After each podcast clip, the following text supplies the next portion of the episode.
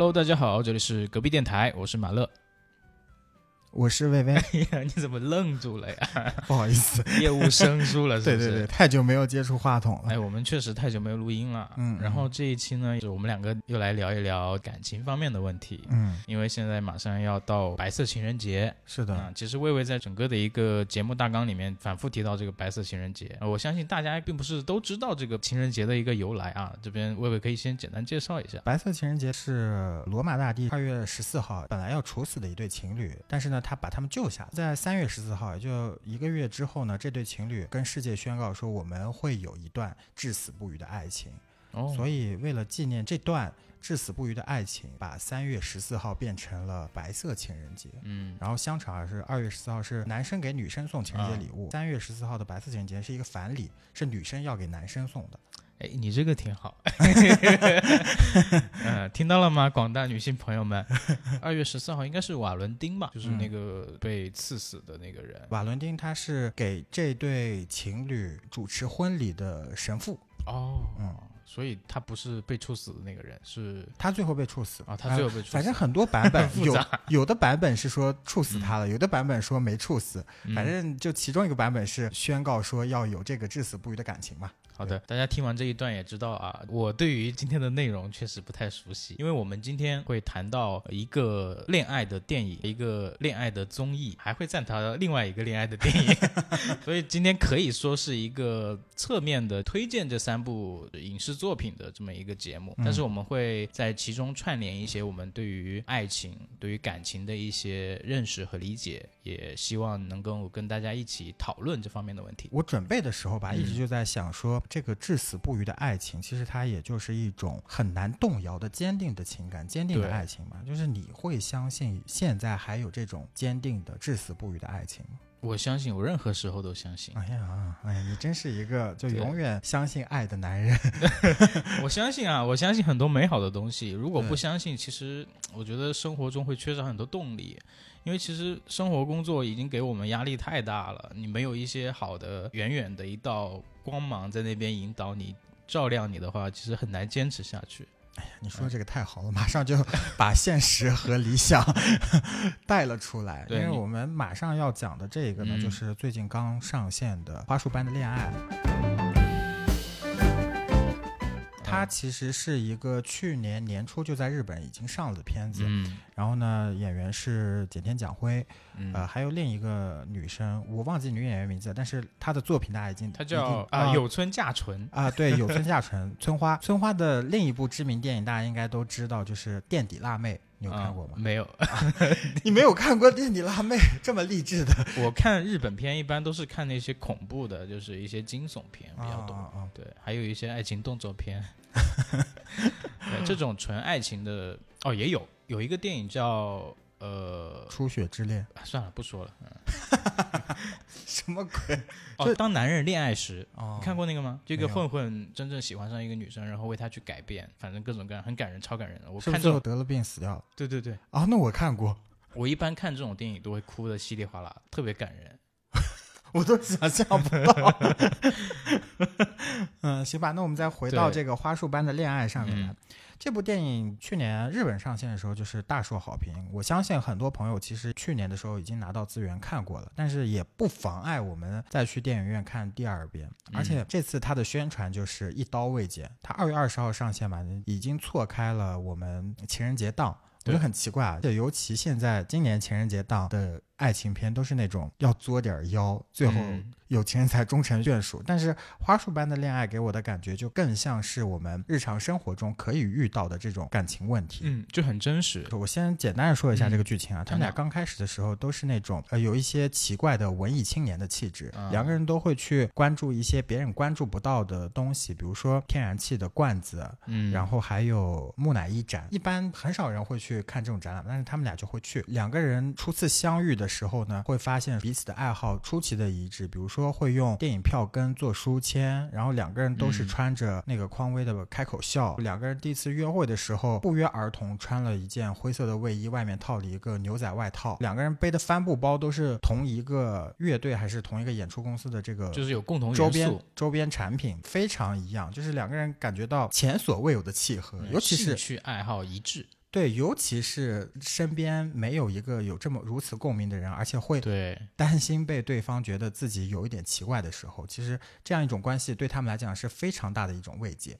对我们成长过程中也会有这种朋友，就是他很有个性，比如说染头发啊，或者说用奇怪的发型去做一些自己的个性的展示。对对对，这种人往往就是很少找到能够跟自己有共同审美或者共同喜好的人。嗯，嗯你说的这个可能就是两个特立独行的人，然后发现对方也是如此发现一了一个女版的我，发现了一个嗯男版的我。对对对，然后两个人确立了关系，然后确立关系之后就热恋期的情侣嘛，嗯嗯，它里面的描述是说，我们那三天基本上都在床上，我们在客厅里，在书桌上，在哪哪哪都有过，哦，这个就是未删减版里面会有展现的画面吗？没有画面，只有口述，哎呀，那他这删减了什么呢？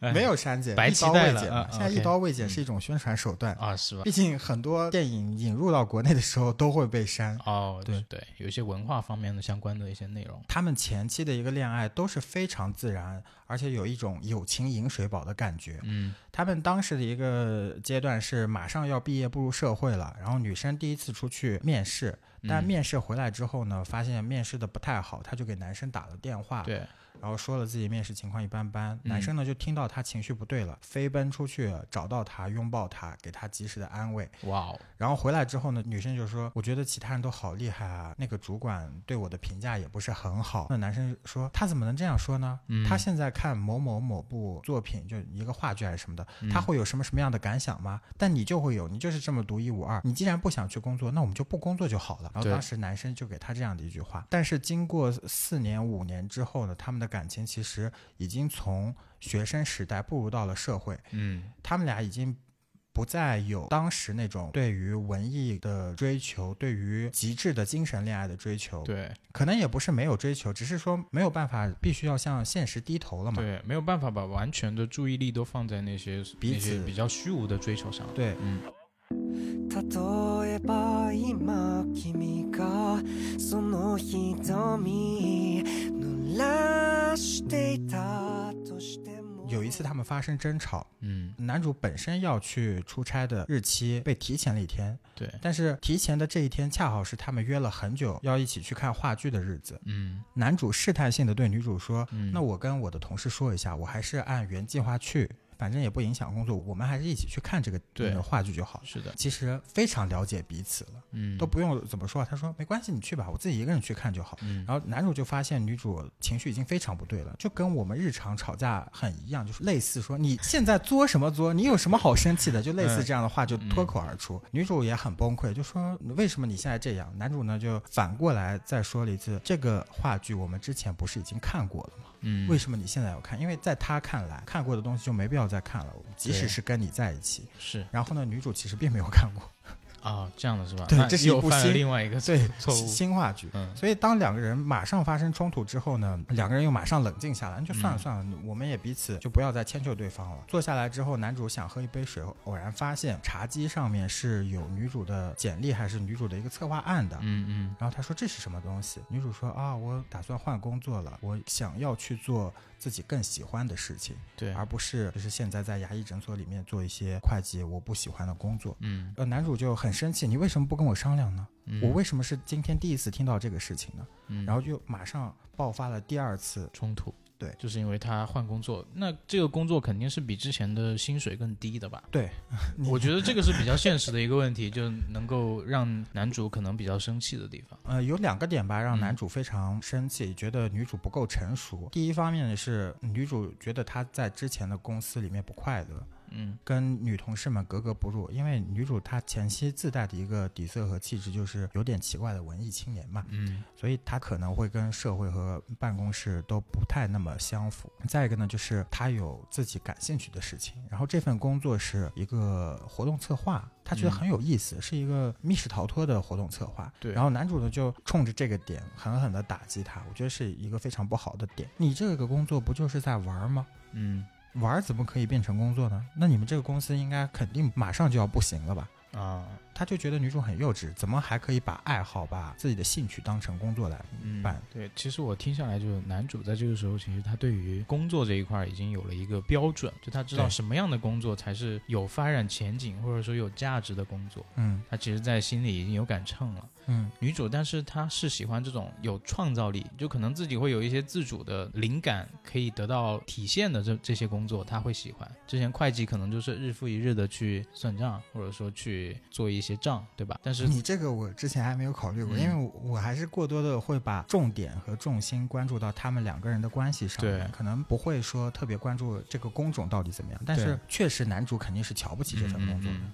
然后再加上第二点非常重要的，就像你说的，工资是低的。嗯女主就觉得我为了爱好，为了事业，我情愿自己工资少一点，我干得开心啊。是但男主非常不理解，因为当时男主他有一个背景是，他为了更好的工作，给双方有一个更好的生活物质条件。他以前是一个自由职业，给别人画漫画、画插画的。对以前呢，一张插画是一千元，后来嗯变成了三张插画一千元。嗯，所以他的收入一下就下降了很多，没办法，他出去找了一份工作，所以他是放弃了自己的理想爱好和兴趣，去从事了一份有稳定收入的工作的。嗯，他觉得他在这段关系里面其实是做出了牺牲和更大的努力的，哎、对，但是他这一点其实没有跟女主去达成共识，只是他他自己会觉得，哎呀，就是你没有感觉到我在为我们俩的关系去多付出的这些努力。可能会有一个这样的潜台词在，嗯不过后面他们俩都说破了。我说这个的原因是什么来着？我刚才，被我打断了，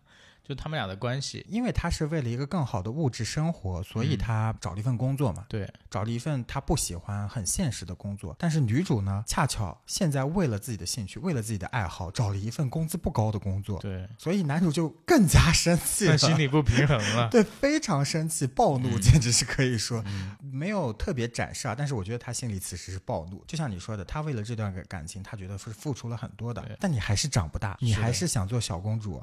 是的，这种冲突和这种矛盾真的非常常见。你刚才也看了嘛，他在豆瓣评分是八点，八点三、八点、八点、八点五六了吧，反正挺高的了。，对，分已经很高了。我我觉得有很大一个原因，就除了它是日本的这种有水准的、有质量的电影之外，对，是大部分人都有这样的感觉，他们不自嗯觉的会把自己带入进去。我就是当时的那个男主，我就是当时的那个女主，它反映了是一个社会现实。很稀松平常，就不像前几年我们看的《小时代》一样，对，就那么离我们的生活那么的远。，对。嗯这个电影会更加反映我们的日常生活。嗯，嗯，然后他们产生这种分歧之后，进一步的一个关系的进展大概是怎样的？这个事情相当于是一个爆点嘛。嗯他们其实已经开始面对现实了。嗯，然后在面对现实的过程当中，发现彼此离对方越来越远了。对，女生还是有点理想化的，男生呢是越来越面对现实，男生都能明显的感觉到自己的改变，因为他们之前有很多共同爱好，比如说一起看漫画，他们当时一起看的漫画是第七部还是第八部，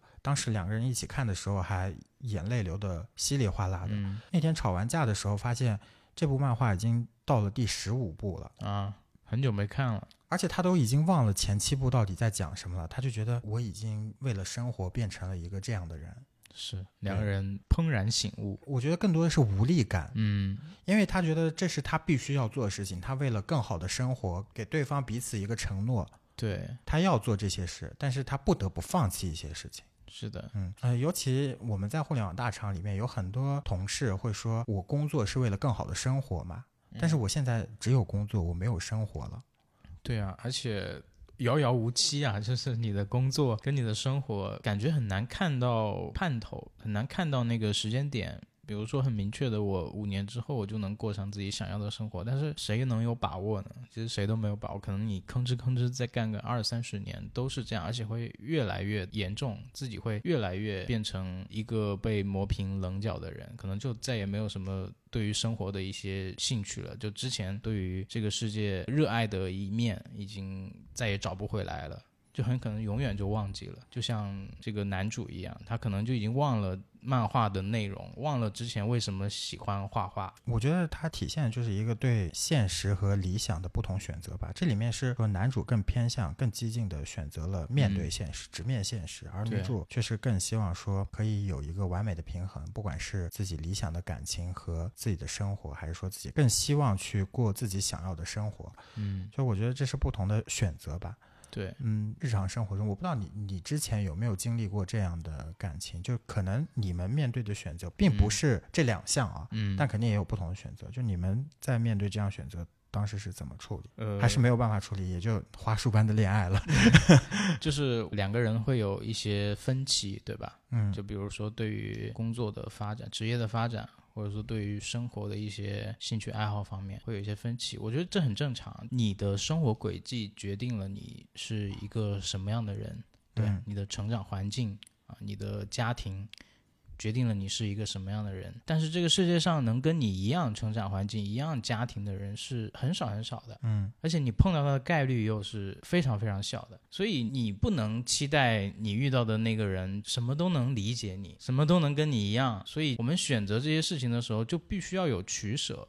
你觉得什么东西重要，就是你们俩一起坐下来商量。我觉得我们认为这个点很重要，那我们就一起朝它努力。如果说你觉得重要的点，他觉得不重要，我觉得这段关系就比较难去维持。但是你们在一起的时候，还是要好好享受在一起的时光。嗯，对，很难有至死不渝的爱情，但是在这段关系的死的节点之前，我觉得应该是一个很美好的状态，这样的关系才是很棒的一个关系。嗯，留下彼此的美好。那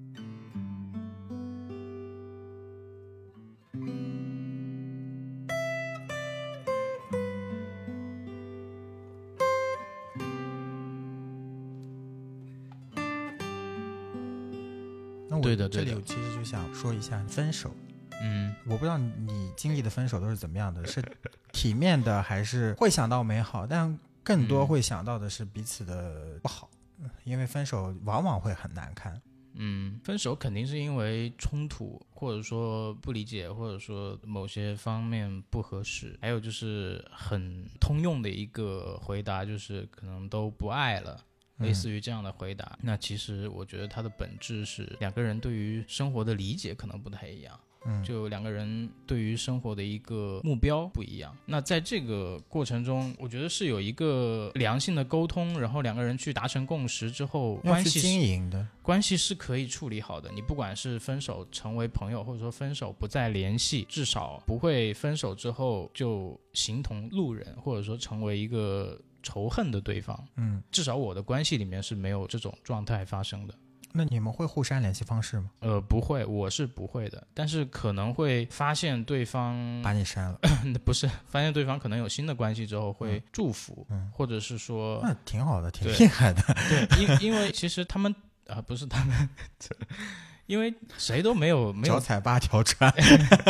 因为谁都没有做错什么，嗯而且美好的记忆你是获益者，嗯我觉得应该感激吧，我觉得应该感激，应该感激，所以会去祝福啊，这很正常一个行为，我觉得是这样的。嗯但是会因为一些避嫌什么的，可能就真的不会再联系了。嗯，对，嗯因为谁都不会介意，啊，谁都会介意，就是自己的跟前任男藕男女朋友。对跟前面的男女朋友会有联系，嗯，嗯谁都会介意的。那说回这个电影，我是没有看过这个电影的，嗯但是薇薇在我们录音之前跟我简单介绍一下这个背景。呃，最后他们还是分手了。对，我想让你就是再跟大家讲述一下他们这个分手过程，其实也很真实，你可以跟大家描述一下。他这种真实，我在日常生活中是没有看到的。我觉得分手还是让我有一种悲壮感，特别嗯壮烈的感觉。首先我自己没有经历过，我跟其他的朋友在一起的时候，也没有听他们讲过。也可能是大家没有告诉我，他们有一条主线是有一也不算主线吧，就是有一个线索，就是有一个二十四小时营业的家庭餐馆，对，然后他们第一次约会，后面的很多次约会呢，都是在这个家庭餐馆里面发生的，包括一些发现彼此的兴趣，比如说突然之间发现，哎，我们有共同爱好的作家，我们会喜欢同样的歌，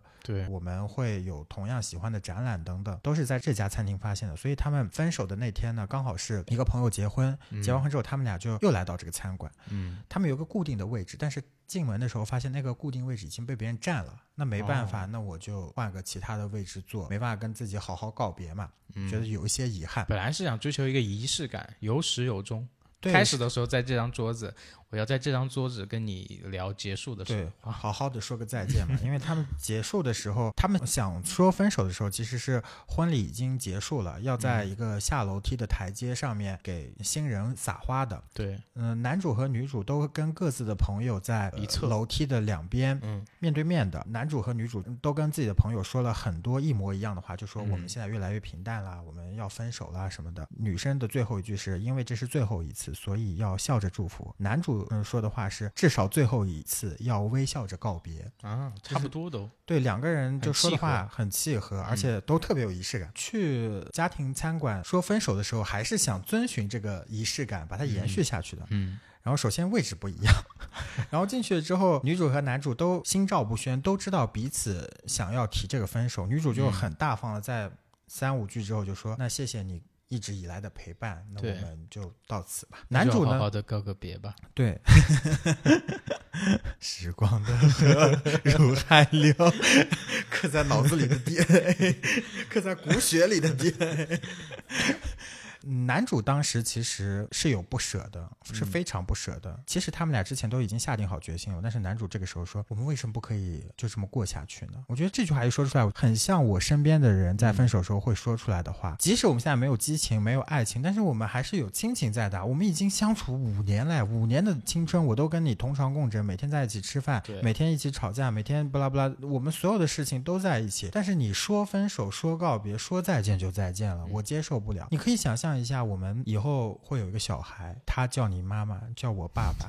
我现在这么努力的工作不多，只要几年，我肯定会给我们的小家一个完美的生活，一个更好的物质，更好的体验。那到时候你想做，你不想面对现实，你就在家里做家庭主妇就好了，你去过自己想要的生活就好了。对，他一直在给女主画饼嘛，就开始描绘这个美好未来嘛生活。就大家都觉得我们现在没有激情了，那我们结个婚吧，结个婚试试。当结婚之后发现我们又没有激情了，那我们再生个孩子嘛，让孩子来维系我们的感情。大家普遍上在处理这种事情的时候都会这样。开播前 就我们还在聊，遇到这种事情的时候，其实大部分人的想法就是说，那我们就凑合过呗。是，但是当他们在彼此洗脑的时候，哎也不是彼此洗脑，就男主跟女主洗脑画饼的时候呢，就进来了一对情侣。嗯这对情侣呢，跟他们当时的装扮是一模一样的，也是那种有点奇怪的文青。嗯然后呢，也会聊彼此感兴趣的话题。两个人一低头，一下发现彼此都是穿的一样的呃开口笑球鞋。嗯然后呢，也会激烈的讨论说，哎，你在看什么书？我在看什么书？我们交换一下，打开一起看。哦，你在看这个书，是我想看的书。当发生这个画面的时候，男主和女主就已经痛哭流涕，因为这些仪式感的事情，这些动作，这些过往，在他们脑子里面一遍遍一遍的回闪。这就是这部电影开始时候他们经历的一切。嗯，仿佛看到了五年前的对自己对痛哭流涕，然后男主这才发现恍然大悟，我现在给你画这些饼没什么用了，因为我们再也回不到从前了，对是再也回不到从前了。而且女主在男主刚开始画饼的时候就已经说了一句很人间清醒的话。嗯那我们就这么结婚了，然后彼此迁就彼此嘛，以后我们的爱情就只剩下迁就和妥协了嘛。对这个很可怕，就我不知道啊，就如果说你有一段很想抓住的爱情的话，嗯但是又不得不分手的话，你会像男主一样这么选择吗？嗯，我觉得还是会分手吧。我还是比较好聚好散，对啊，我还是比较决绝的一个人。只要我认定了达到了分手一个程度，嗯我嗯觉得就没必要继续。嗯但是会以良好沟通的一个状态嗯，去向对方表明你的情绪也好，你的想法，嗯，这个是对他的尊重。嗯，因为其实亲密关系里面最难受的就是要疯狂的不断的去猜测对方在想什么。嗯这个是比较痛苦的一件事情啊、呃包括男女主他们看到那个年轻的穿着同样球鞋的情侣，就年轻的他们嘛，对年轻的他们就知道这几年下来他们的改变就已经是现实跟之前的理想完全就不一样了。对，但面对这种冲突的时候，其实两个人已经很难去经营下去了，嗯所以他们还是选择了分手。嗯嗯，我觉得就是很真实，而且像现在至少我身边的一些婚姻，呃，可能说更长一辈的朋友，他们的婚姻，我觉得大部分也都是像男主所说的。啊、我们到了一个阶段，我们做什么可以维持我们的关系？嗯，因为其实很少有就是用到“维持”这个词的时候，的我就觉得不是从心底里散发出来的自愿的“我喜欢的我爱的”那种感觉了。对，是的，其实整部电影里面，男主和女主都是各自在去做关系的维护和经营的。他们希望说他们的关系可以越来越好。有一条副线故事，男主他们有一个自己的文青小圈子，他有个学长是搞摄影的，也是艺术家这种范儿。然后他们在上学的时候就跟女朋友两个人就在肩头纹了一个特别大的纹身。当时女主就很开玩笑的说：“纹这么大纹身以后如果分手了怎么办？” 对，果不其然后面分手了嘛。分手的原因，我觉得。哎，也是有点嗯唏嘘吧。嗯，就是这个学长在毕业之后呢，一直没有工作。对，说白了，他想逃避现实嘛，嗯但他又想继续做自己摄影师、艺术家的梦。嗯，但不得不说，你还是要钱啊，你还是要吃饭的呀，对，不可能有情睡饱，有理想就好了呀。所以呢，他选择逃避现实，变相的就把他女朋友推了出去。他当时就特别玩味的跟男主说，好像是娜娜子还是什么，就反正就那个 女女朋友，就我女朋友搞定老男人很有一套的，就他现在在银座那边混的挺好的，哦，他推出去是让他去做酒女陪酒女了。啊，他就跟男主说，我们这样的人是做艺术家的人，我们肯定要坚持自己的理想，坚持自己的梦想的。嗯只要个几年，只要个几年，我们一定会成功的。嗯然后话锋一转，就跟他说，要不让你我女朋友给你女朋友介绍一些工作机会。嗯 所以这个事情其实是非常触动到男主的，他不想变成他学长这样的人，他想跟女主一起有一个更美好的未来，所以他逼迫自己。嗯现在我还是不能用我自己的爱好当成我谋生的手段，我还是要出去工作。对，结果他面对现实了，也离女主越来越远了。这是他就是个人经历的事情，女主是不知道的，是吗？就跟这个学长之间的事情，我觉得女主应该是不知道的，嗯，但是女主是看得到，就她状态越来越不好，因为赚不到钱嘛。是的。嗯，所以其实他们两个的冲突也好，这种关系的一个、呃转变也好，其实跟男主他的一个生活环境、工作环境对他造成的一些影影响、跟指引、跟一些感悟吧，会影响他做决定。但是这些事情女主是没有参与的，所以有时候他会觉得女主她不了解自己，不理解自己。对，但是你们俩根本就没有办法同时去经历这些，当然他不能理解你了。嗯没有谁可以完全理解任何一个人的，再亲密的人都不可能，所以就特别难。你说没有完全的同理心的。对，太难了，至死嗯不渝的爱情、太难了。这个，我觉得这段关系其实还算比较健康的啦。他们分手之后，然后呢，怎么样了？分手之后，两个人 特别好笑，找不到房子，又一起做了三个月的室友。然后做室友的这个过程当中，嗯，就两个人已经没有情侣之间的关系这个约束在了，嗯对非常轻松的过了三个月。两个哦人感觉那段时间是很好的朋友，因为他们俩谈恋爱的时候呢，一起去了一个地方吃铁板牛排，嗯但是那个算是个网红店吧，就很难排，排了很久队没有排到。嗯，因为末班车要赶，所以就放弃了。对但是男主我刚才说要出差的那天，嗯，他吃到了那个牛排，但但是当天呢，他并没有跟女主说。然后在他们分手之后，那同居的三个月，嗯当室友的三个月里面，他跟女主说了说。嗯我其实已经吃过那个铁板牛排了，没想到女主说我也吃过啊，这个是我没有想到的。啊各自在恋爱的这些年里面，本来应该有很多时候是需要两个人一起做的，但其实两个人早就各自已经做过。嗯，这个侧面也反映说，就是在那段关系里面，就两个人越走越远了嘛。是的，是的，然后分手以后就再也没有联系，两三年之后，因为这段关系大概是二零一五年还是一几年开始的，嗯然后他们再出现的时候是二零二零年，已经分开很长一段时间，两个人都有各自的新的男女朋友了，啊然，后在一家咖啡厅里面碰见了。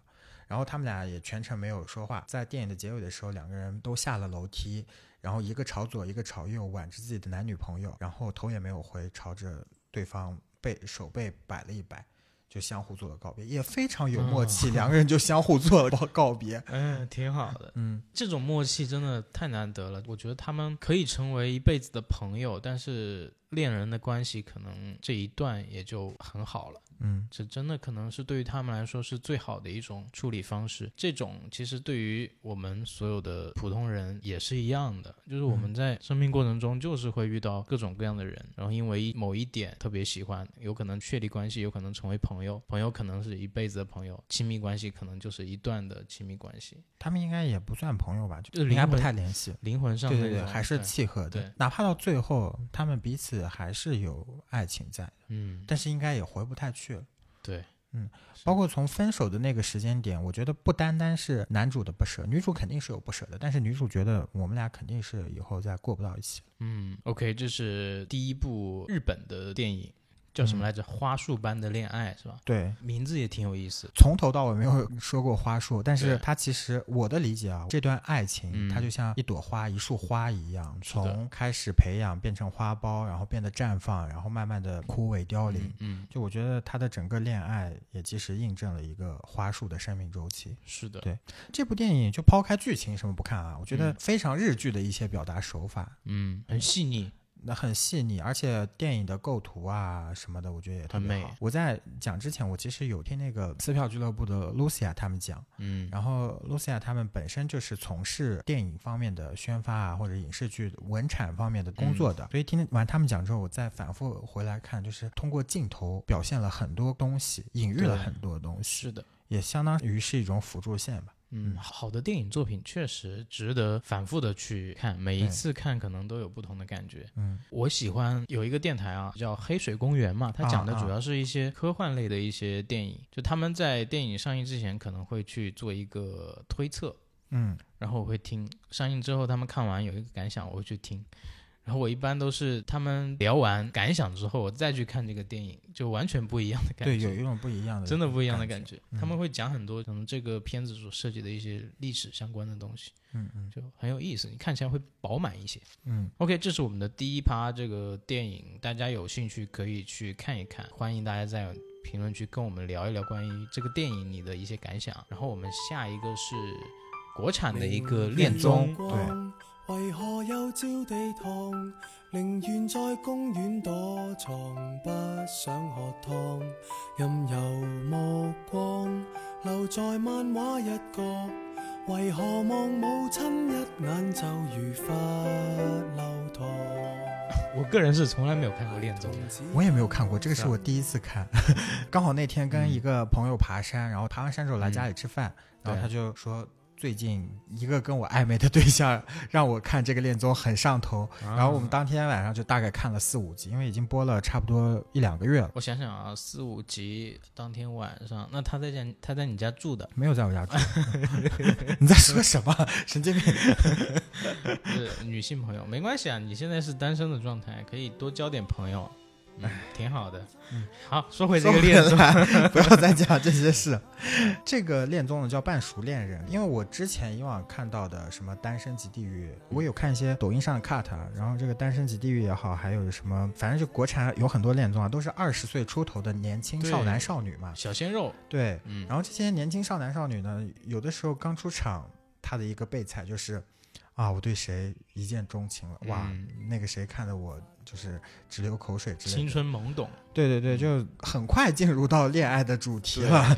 这个恋综呢，它主要的面向对象呢，就是三十岁加的一些熟龄男女、大龄男女。半熟嘛，五分熟，啊、对，一般来讲都是二十岁，但这个就是三十岁。嗯我觉得三十多岁的人的视角就不一样，尤其在看到那么多 drama 之后，我觉得这个三十岁人谈恋爱，让我更感觉是有认真思考恋爱关系嗯和爱情的东西的。我我现在大概讲讲讲他的一个结构，嗯，然后就是剧情这种，选了五个男嘉宾，选了五个女嘉宾，各行嗯。各业，有什么牙医、证券投资的咨询顾问啊，然后有这个金融顾问啊，嗯，然后有舞蹈老师、摄影师之类的，就各行各业都选了一些人。对。然，后这十个人呢，一起搬到一个民宿里面住，白天上班，晚上回来共同相处拍节目。哦，然后整体的机制就是，第一轮好像是男女嘉宾各自去选择邀请自己感兴趣的男嘉宾或者女嘉宾，嗯，完成第二天的约会。主动邀请，对，第二轮呃是给了一些关键词和线索，然后匿名投票和配对，最后节目组给出来说啊谁和谁是一对，谁和谁是一对，一一起去约会。然后第三个的话就是大家一起做了一次团建吧，算是去舟山那边的一个岛，啊海岛上面，嗯，过了两三天。在旅行中恋爱，对。对对，嗯，旅行是真的对。很考验 考验，爱情关系、情侣关系的一个标准，就能让你马上的认清楚一个人到底是什么样子。对，出去玩你要做各种选择、各种准备，对。那你在做一些选择和准备的过程中，就会产生分歧，嗯。怎么去处理这些分歧？啊？怎么去处理一些可能说未知的情况？嗯啊？这个是非常考验两个人的一个默契跟处理问题的能力的。对，呃当然这个恋综不太可取啊，因为都是节目组一手包办了，也没有什么 攻略成分在。嗯，然后后面的话，基本上还是跟一二轮一样，就是各自找线索去约会什么的。反正节目组会给出很多个机会，让不同的男嘉宾和不同的女嘉宾一起约会嘛。对，然后这样的话，大家才知道说自己究竟和谁更加适合，这是提供了一个先天的条件。然后第二个的话，就是我觉得跟二十岁的爱情观相比，就三十岁的爱情观还是非常清晰且不油腻的。就我不知道是不是因为他们有品味、有质感了。嗯，所以显得不油腻，因为他们也会说一些就莫名其妙的土味情话，也不算土味吧，就是情话。但是呢，你感受不到那个油腻的。因为它这是一个节目，呃，它可能会设计一点点部分让你反感，但是不可能一直让你反感，就会很奇怪。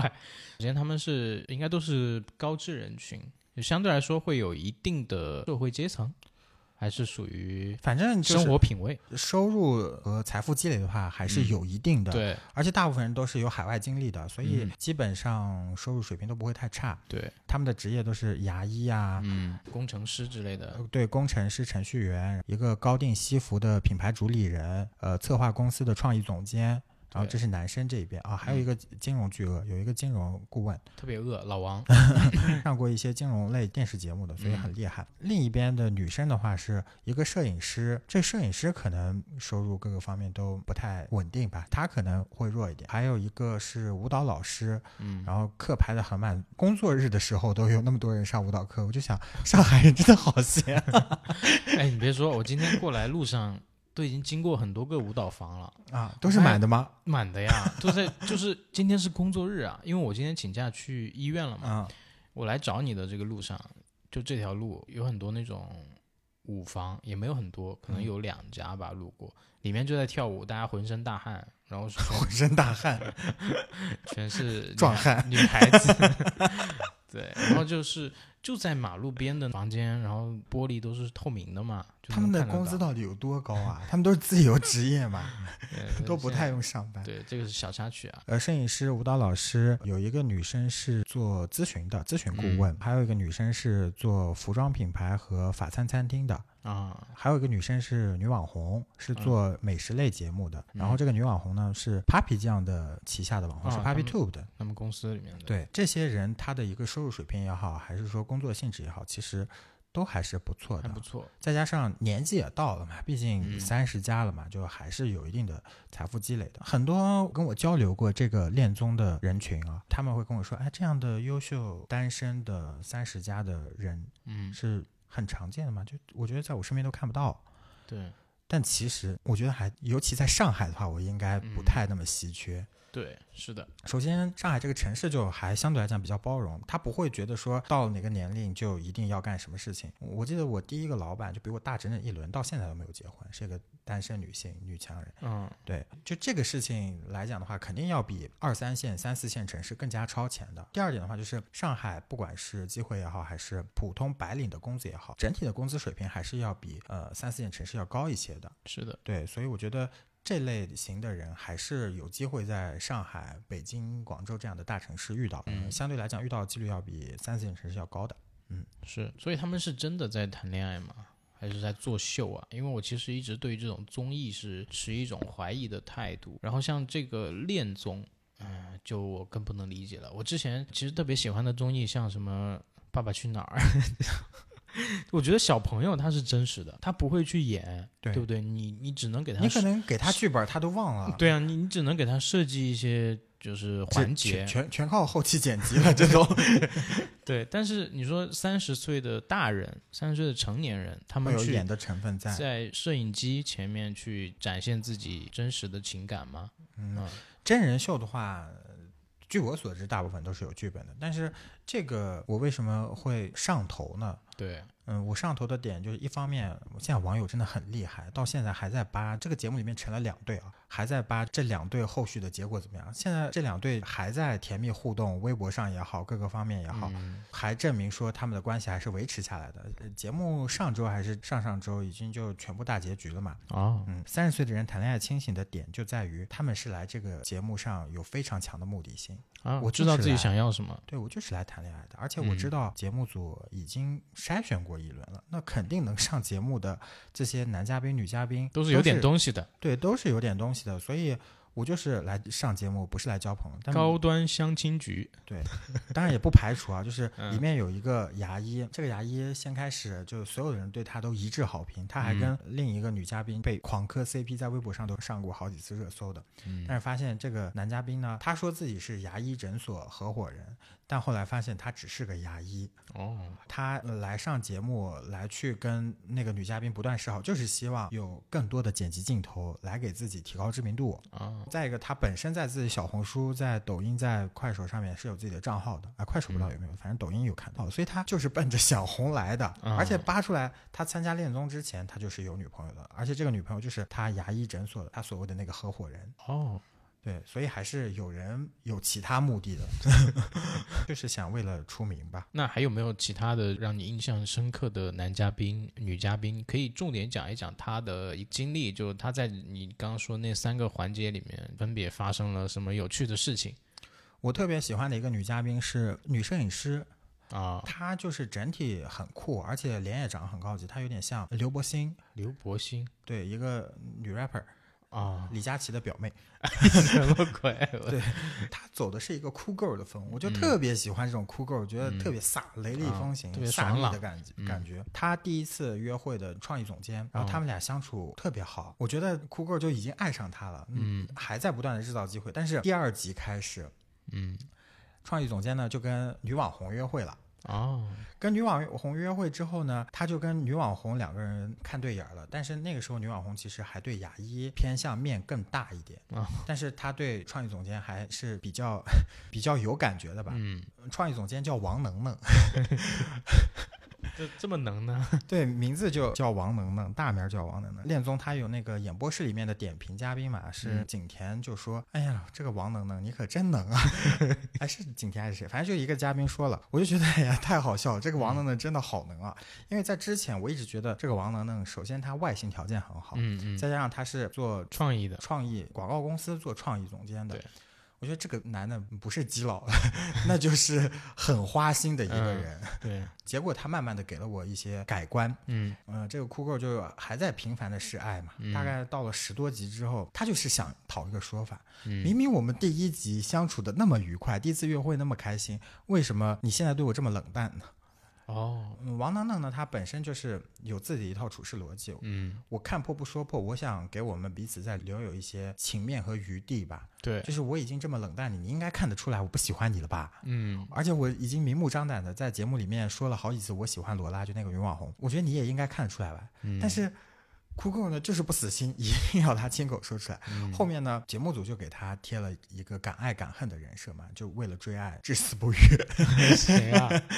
就那个摄影师给女摄影师对。啊但是网友和弹幕就把女摄影师骂得不得了，就说这么点眼力劲儿都没有吗？人家都这么不爱你，你还死贴着他干什么干什么？但我觉得网友真的大可不必，人家你管别人爱谁？我觉得这个王能能他其实没做好，就是我其实先开始也是有一种，嗯。你不喜欢他就直接告诉，直截了当的告诉他，是啊，你不要这种冷暴力，或者是嗯从你所谓的给对方留有余地之类的。但是嗯。越往后看，他自己在备采里面有也有这么说，我才嗯。哎呀，好像这么处理也确实好一点，嗯因为他们要在一起生活。好几个月，抬头不见低头见的。如果直截了当的，你这么热烈的扑过来，然后我、嗯我不知道，我不知道我的处理方式会不会更好。嗯他可能他的立场是让尽可能多的人舒适吧，舒服一点。所以他在他的工作里面应该是个很厉害的人，就能够让大多数人都满意。嗯、自己可以是一个比较圆滑的人，知道大部分人的一些想法，嗯但是他没有办法拒绝别人。嗯他的职业或者说他的一直以来的生存环境就告诉他，你不要轻易的去拒绝别人。嗯不管是他的客户也好，还是说他的呃亲密关系里面的朋友也好，所以他应该是已经养成了这个习惯了，他没有办法就很快的去按照自己的内心想法去说出，但他没有给别人传递那种错误信息嗯啊。说到这个，我谈恋爱的过程当中，每一段关系里面都会被对方所诟病的，说我很爱搞暧昧，啊，说说你，对，说我一直现在明明是非单身的状态，嗯，但你却总给别人散发出一种快来撩我的信号。就是你的前女友会这样，啊、前女友们会这样说你是吧？对我先开始都不以为意，哎呀，后来最后一任说完之后，我就觉得。好像是哦，总结了一下规律，每一段都有说过，但其实我并不是，我只是觉得，哎，我们相处挺好的，很高兴，很开心，对。对，但是这个跟无形之中给别人带来的伤害。这个是男生跟女生思维方式的不同的问题，因为女生她很敏感嘛，嗯，大部分女生都很敏感，她们会介意这种关系。就，把握不了那个亲密的度。对，而且他可能是不够有信心，嗯他不放心你或者说其他人会更进一步的关系，嗯，他不确定，所以他会担心，很正常。但我不会，各位，嗯，在这里说明一下，什么各位，你想干嘛？对，其实魏魏是这样的，魏魏他跟很多的人他相处都可以比较好，然后也能聊得来。我觉得这是他的一个优点，但是，嗯，你说亲密关系里面，尽量在对女生但是这个度，我对很我是真的不会，我是嗯不知道该如何去处理说。对，我该怎么张弛有度，就很难把握，我自己也很难分辨。嗯，就有的时候，我觉得我只是在真诚的跟对方交流，但是，嗯、可能当下大家都 happy 完了之后，在只有私人两个人嗯独处的时候，他就说：“哎，你今天那个做法让我觉得你在给对方传递一种 I'm available 的状态，嗯并没有。嗯，听到了吗？在这边澄清一下。对，当然我现在是 available 的状态。对，嗯，是的，就还是要去沟通吧。然后，呃，我觉得就是亲密关系里面，就比如说你跟你的女朋友，嗯，然后确立关系之后，首先正确的做法是你要告诉你的所有朋友你们在一起啦，对不对？他们知道你们这个关系。那这个信号会造成什么影响呢？嗯就是很多很自觉的朋友就尽量减少跟你的联系了。接触，对，你跟别人联系的时候，你也可以偶尔提一提你的女朋友，嗯这种他会让女朋友更加的有安全感一些。嗯，果然是生气。会谈恋爱的人。我會揸火箭帶你到天空去，在太空中兩人住。刚才说了王能能和罗拉的这个关系，还有酷 girl 这个关系之外，嗯他们俩还挺复杂的。罗拉这个人呢，他除了王能能一个追求对象之外，他还有其他两位，一个呢就是我刚才说的牙医于悦，嗯但是于悦跟王能能对待爱情的处理方式完全不一样。嗯呃首先，我们不管于悦到底是不是为了节目效果才去接触的，嗯，他在整个约会和恋爱的过程当中很扭捏，对，不会说出来。嗯那你不说出来，我也作为女主来讲的话，嗯、罗拉就很难确定她的心意。其实罗拉是希望他能说出来，因为我不知道其他人怎么想。在我看来的话，他其实，在王能能和于越之间的选择，他更加倾向于跟于越在一起，嗯，但只是于越一直扭扭捏捏，不直截了当的说。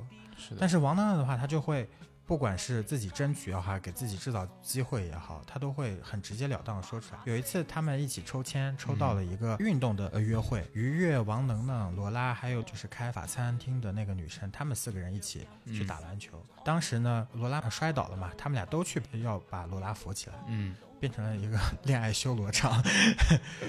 扶起来之后呢，男生经常会运动，所以知道怎么处理。嗯，他就说你摔倒了是因为你鞋底有汗水，所以会滑倒。然后我来帮你擦鞋底，拿起来就用手给罗拉把鞋底擦干净了。嗯罗拉当下的感觉就很不一样。第一方面就是很不好意思，对，然后再一方面他就很惊喜，有人这么关心我，嗯我觉得这个很好。然后第二个点呢，他当时跟王能能几次打球的时候，他们俩是一边，然后几次都说了，哎呀对不起，哎呀不好意思，因为他没有接住球。然后王能能义正言辞的霸道总裁脸跟他说，不要老是说对不起，不要说对不起，就很霸总。我觉得罗拉那一刻应该也是很享受。嗯，我不要你觉得，我要我觉得。回了民宿之后呢，于越才开始发力。于越就提了一袋云南白药，因为打球的时候摔倒了嘛，他就把那个云南白药给到罗拉了。罗拉很惊讶，哇，你什么时候买的？他说那就刚回运动完的回来的路上我买的，嗯然后怎么怎么样。就你完全就可以体现出两个人对待追求感情的态度和方式是不一样的。一个就直截了当，我喜欢就爱就大声说出来；一个就是我默默的在这里守候啊，或者是怎么样。当你需要我的时候，我永远都在这种感觉。对，而且就是温馨提示一下广大男性朋友，嗯云南白药不能随便乱喷的，就是不是所有的受伤都适合喷这个药的。嗯确实啊，他们两个男性处理这个小意外的方式，代表了他们的一个性格，嗯以及他们对待这段关系的一个处理办法嘛。嗯，你个人会比较喜欢哪种方式？唉我可能都不是。都不是，对我有可能两两种都会做。啊、对，分时候吧。首先，我不是一个特别主动的人，就在感情里面，我嗯不是一个特别主动的人，我更享受对方对我的好，嗯所以我也会更被动的去接受这些。就我有的时候都不太确定，说自己能不能觉察到对方这个时候是在需要我，嗯，那你要好好反省一下了。所以就我真的很不会谈恋爱。对，刚刚那个事情啊，刚刚那个事情，嗯，还有这个事情，你都要反省一下，嗯你要主动一点。因为 恋爱里面，女生就是她的需很明显的一个需求，就是需我就我就酷盖，沉浸在自己的世界里，我很酷，不要理我。你你是哭盖了哈，就留自己一个人哭吧。有三个男人都在追求他们，那么第三个呢，就是最后才来的五号男嘉宾。这个五号男嘉宾是节目里面所有嘉宾里面年龄最小的，哦，只有二十七岁。他是一个程序员，呃也属于高薪收入吧。嗯但是呢，他比罗拉要小嘛。他们俩第一次约会的时候是匿名贴标签的，然后选择的。当罗拉看到是这个呃工程师过来的时候，嗯第一句话就是“哇，是弟弟啊”，马上就给这个约会定了个调。就罗拉完全没有想跟他谈恋爱或者尝试的心态。今天就是一个家庭局，姐姐和弟弟一起出来春游、秋游之类的。嗯很敞开心扉跟他说一些他自己观察男嘉宾的一些看法，两个聊得也很畅所欲言，也没有啊，因为你你是我喜欢的对象，所以我可能要盯着那种的感觉。嗯，但是罗拉就是有这个魔咒，只要一约会，对方就会马上爱上他。嗯 弟弟本来是跟他第一次约会的那个女嘉宾还是互有好感，但是马上呢就把所有的心意都转向了罗拉。嗯，渣男。不过追求自己爱的东西没有什么错啊。我在这个方面，我其实也在思考，不同男生和不同女生的一个恋爱观到底是什么样子。女生是更加喜欢这种同龄或者低龄的一些小奶狗啊，她觉得在呃爱情当中更有掌控和主动的位置。然后，但是这个小奶狗可能更加有理想，更加有激情，更加能给她一些爱情的新鲜感。但可能物质基础啊，或者说一些生活状态和品质没有那么好，还是说愿意去选择像王能能这样，哎，有一些恋爱经验，嗯有事业有成熟的恋爱经验，对，有物质基础，又又有生活品味和生活生活质量的。对，你是女生的话，你如果嗯你怎么选？你是三十岁的女生的话，呃，我要看，我先思考我。要先先明确我自己的需求啊。如果我就是需要一个身体好的小伙子 来跟我相处的话，对吧？那我肯定选年轻一点的。嗯啊，这个其实就是很很简单的一个很很简单的一个问题，就是我们在不同的人生阶段对什么样的需求？选择伴侣的时候，或者说去搜寻伴侣的时候，就跟我们买车是一个道理嘛，对吧？你要啊，你终于讲到了。对你是要空间呢，你还是要动力啊？你是要品牌呢，还是要外观？嗯对不对？你要明确你的需求，因为没有任何一款车是可以满足你所有的需求的，嗯对不对？那你明确你的需求之后，你再看看你的预算，对吧？你要在预算跟你的需求都满足，OK，那你就去买它。嗯啊，因为买它。哎，对，你就去进入这段关系，没有任何一个人可以满足你的所有需求，这个一定要明确。对，最近在看车，这一段恋综啊，经你这么一介绍，其实我还有点兴趣后面去了解一些片段，我觉得其实还蛮有启发的。尽管他们可能是一些，教教了我很多，是吧？教了我很多该怎么去制造机会啊什么的，还挺有用的。我觉得大你大家都很朴素。你你可别学那么多乱七八糟的技巧，你先把你的主动性调过来，嗯，就好了。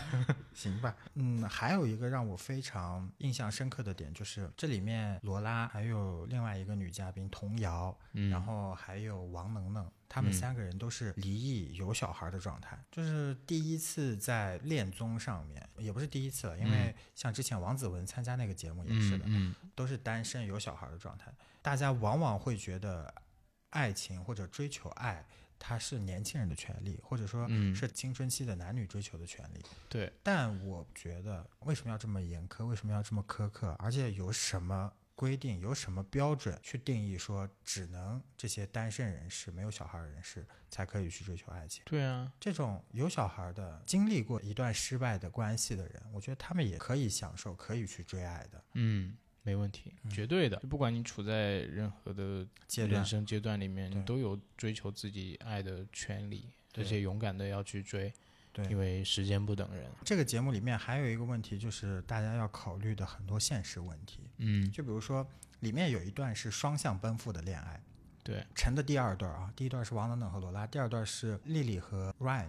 然后嗯这个 Ryan 呢，就是刚才我说到的高定西装的品牌主理人。嗯然后这个丽丽呢，是一个很有事业心的女性，但是她在开头的备采时候就告诉大家，我是一个恋爱脑，我会在感情和事业之间选择啊，我会优先选择我的感情。啊，他们俩一开始就看对眼儿了，然后从第一集，然后一直甜到最后一集，啊非常甜，非常甜。嗯而且丽丽整个的一个状态就是张弛有度，她觉得什么时候该说什么样的话，什么时候我该给嗯男生一些机会。但是当男生特别迫切的表达说他其实挺希望有一段婚姻关系的时候，对，女生又说你现在在给我压力，我们可以先不谈这个。我觉得就很明确的表达了自己的想法。但有一个非常现实的问题就是。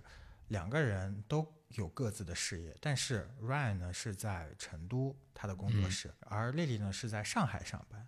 那势必会有一个人为了这段感情的维系，是不是要到对方的城市去？这就会面临一个选择，而这种选择，我觉得在二十岁的小姑娘，甚至刚毕业的男生女生，他们是不会考虑的。是的，有的时候我会更加明确的说，我很喜欢你，我就是会为了你抛下我现在所积累的一切，跑到你的城市，我再白手起家，哪怕我现在已经在这里有一定的积累，有一定的嗯资源，我都会。但是这里就很现实，就是让我更看到说这是一个真正的活生生的人在谈恋爱，他、嗯大家就是会考虑这些问题。对，确实，嗯，都很理性，对嗯跟这个综艺的名字也很符合。嗯半熟恋人，大家都已经在自己人生的可能说一半的一个阶段了，一半三十岁就一半了，对，就是这种成长经历过程中，嗯啊、对于所有的判断都是加以思考的，嗯，思考很多遍之后做出来的决定。这种综艺其实确实会给人启发，包括我们其实正好也处在这个年龄段嘛，对就会引引发一些共鸣。三十岁左右还单身，还独居。就有这种相亲局，嗯，魏伟你也可以去报个名啊。好，我们不提了吧。剧组为电影中我你，我立下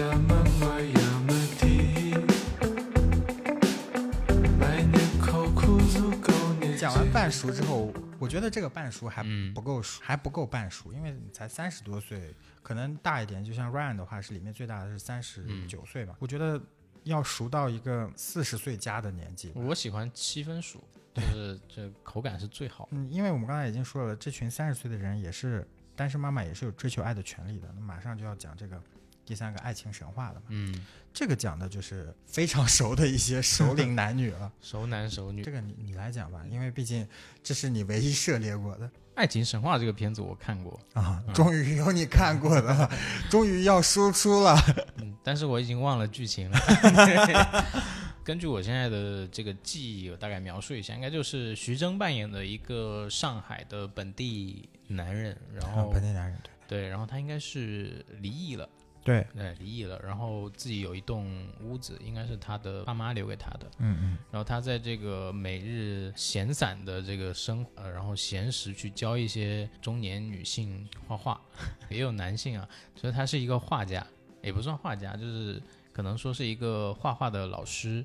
嗯然后这个片子应该讲述的就是他跟一些女性之间的一些感情关系，然后还有他的友情。对，其实呃这个片子看下来啊，还蛮有趣的。我觉得他最后有点意犹未尽。我看到最后那个镜头的时候，大家就是欢聚在一起，应该是庆祝他那个朋友的去世庆祝啊缅怀吧，啊缅怀。嗯嗯我觉得是一种庆祝，就是他们其实是在庆祝，在这个过程中，他跟几个比较典型的女性之间的感情，还是让人特别的有印象。具体的是哪些女性，我就记不太清楚了。魏魏这边可以讲一讲。啊，有有三个女性，呃，第一个呢是他的前妻嗯贝贝，贝贝应该是出轨了。从他的台词里面，我理解是出轨了，因为他说，呃，我犯了一个全天下男人都会犯的错误嘛，对。但是呢，他还是想要再回来跟他复婚，嗯而且就她的婆婆，就徐峥的妈妈也在努力的帮他们，希望他们能再在一起。是的，第二个人呢是 Gloria，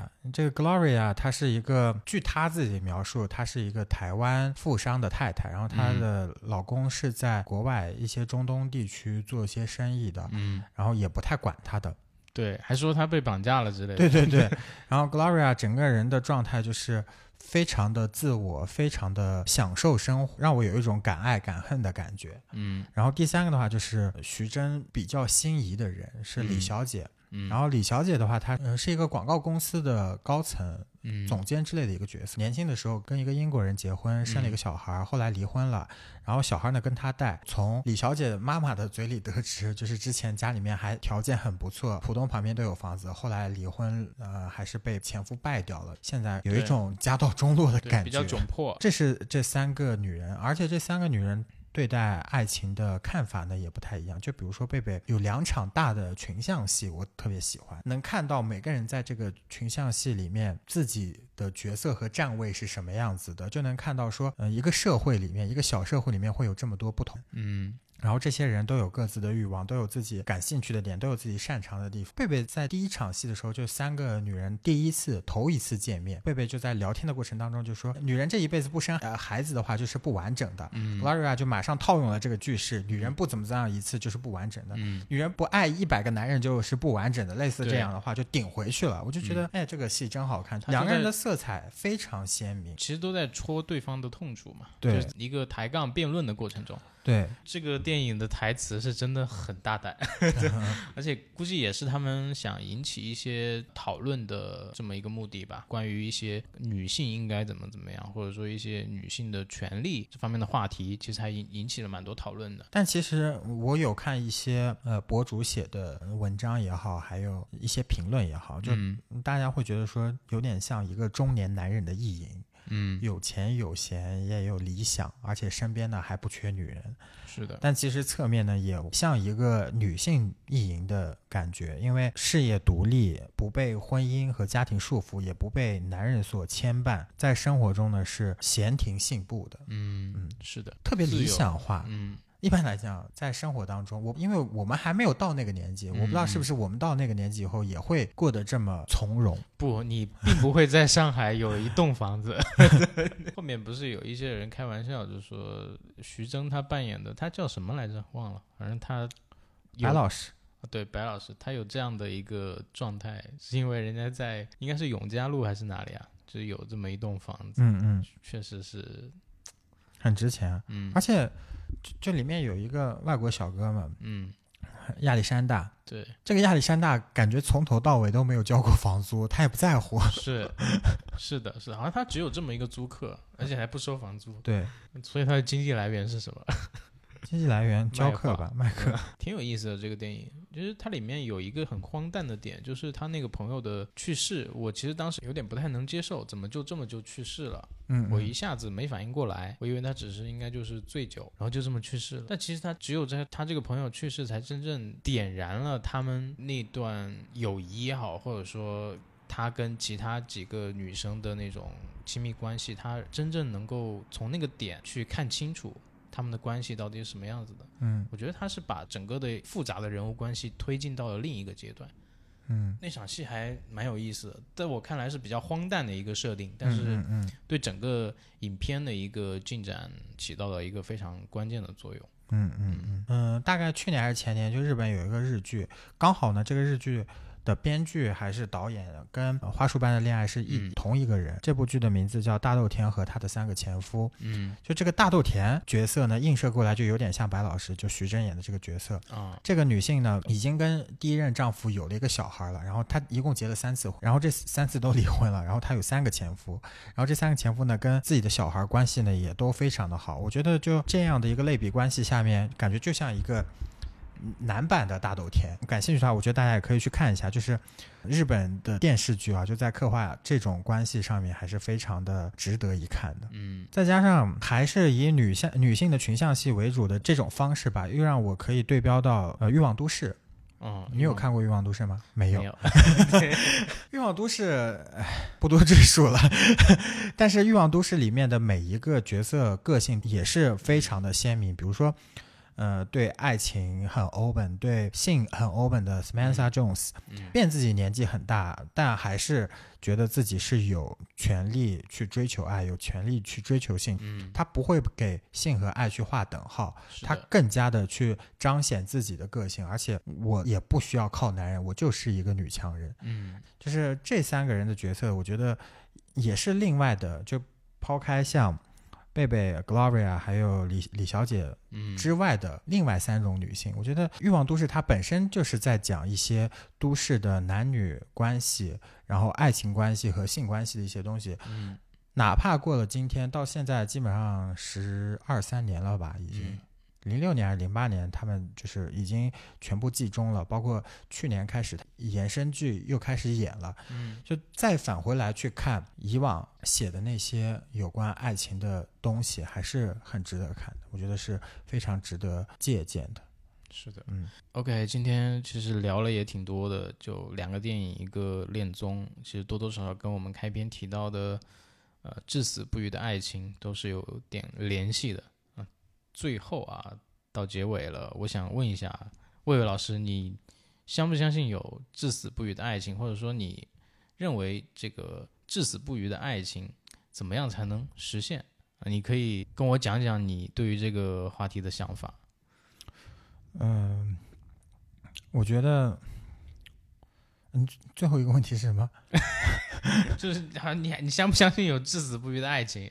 啊，嗯嗯，我相信至死不渝的爱情，但是嗯呃，我我希望，嗯我也确定，我也觉得每一个嗯人在刚开始谈恋爱的时候都相信这段感情会是一段至死不渝的爱情。嗯，但是我觉得大家不要过于执着于至死不渝的爱情，是的，就是享受当下就好。嗯，不要给你的爱情去贴各种各样的标签。，对你，你会很累。你不要活成电视剧里面的那种样子，对你就是你自己，你们就是你们自己，对就得分情况去分析去处理。对，就所以不管刚好，哎呀，你说这个剧它巧不巧，就是二十岁、三十岁、四十 岁。我刚才才发现，就花束般的恋爱是二十多岁，嗯然后嗯半熟呃恋人是三十多岁，然后爱情神话差不多四十多岁。是，就我觉得每一个年龄段，就不管你是什么样的生活状态，嗯我觉得你都值得被爱。我也觉得你有权利去追求爱。我觉得大家都需要有一个相信爱的信念，有有这个相信爱的信心，也有嗯追求爱的决心。对嗯，要有跟对方一起去面对一些现实中的问题的决心。当然，如果说你们的生活确实充满了很多的冲突，或者说不被理解，那其实也可以好好的坐下来聊一聊，然后呃和平的分开，也是一种好的结局。我觉得对于你你们这段关系来说，也是画上一个句点，然后各自再开启新的生活就好了，不需要去夹杂太多的怨恨啊，然后不好的一些情绪啊，祝福对方。是的，我觉得这是一个健康的好聚好散嘛。是的，是的。嗯嗯 OK，那我们今天就聊这么多。呃，我们其实被催更很多次了，年后这是第一期第一次录节目，后面争取多录一点节目。OK，那 刚才介绍的这些作品，对这些作品其实都会给大家一些启发，也欢迎大家在评论区跟我们互动，然后也欢迎大家添加我们的微信群，微信群，然后加我们的大哥微信。我们大哥微信怎么加？在微信搜索“隔壁 FM” 的全拼，隔壁 FM 的全拼，然后就可以加大哥了。大哥会把你拉到我们社会各界群。嗯，我们现在有三个群了啊。对，社会各界也是近期就破百了，对，所以大家在群里面还是会经常交流一些生活的感想，还蛮有意思的。OK，那这期节目就到此结束。嗯，放空了，祝大家白色情人节快乐，祝大家都有至死不渝的爱情。啊，祝大家生活开心啊，嗯一切顺利。嗯，拜拜。拜拜。嗯。